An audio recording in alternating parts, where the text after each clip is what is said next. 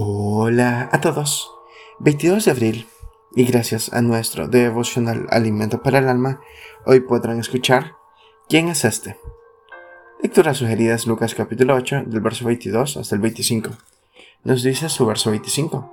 ¿Quién es este? Que aún los vientos y las aguas manda y le obedecen.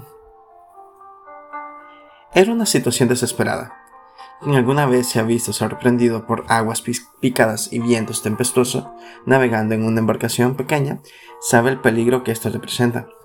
Empezó como un plácido paseo, pero ahora todos temían por su vida. Todos, por supuesto, menos Jesús, quien dormía plácidamente aparentemente ajeno a la angustia que vivían los discípulos. ¿Qué haremos cuando las cosas empiezan a andar mal? La actitud de los discípulos es la correcta. Acudieron a Jesús y le pidieron auxilio. Sin dudas, y como el mismo Señor les reclamó, les faltó fe, pero actuaron bien, pues acudieron a aquel que tiene poder para calmar las aguas. Jesús trajo la calma y la paz. Esto creó una impresión tan grande en los discípulos que se preguntaron, ¿quién es este? Se trata de una pregunta válida. ¿Quién es este Jesús? ¿Lo conoce usted? ¿Sabe de su poder, de su amor, de su misión en la tierra?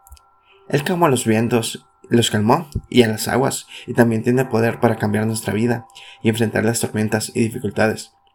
Por eso, es ahora de que nos debemos plantear quién es Jesús para nosotros. ¿Qué lugar ocupa en nuestra vida?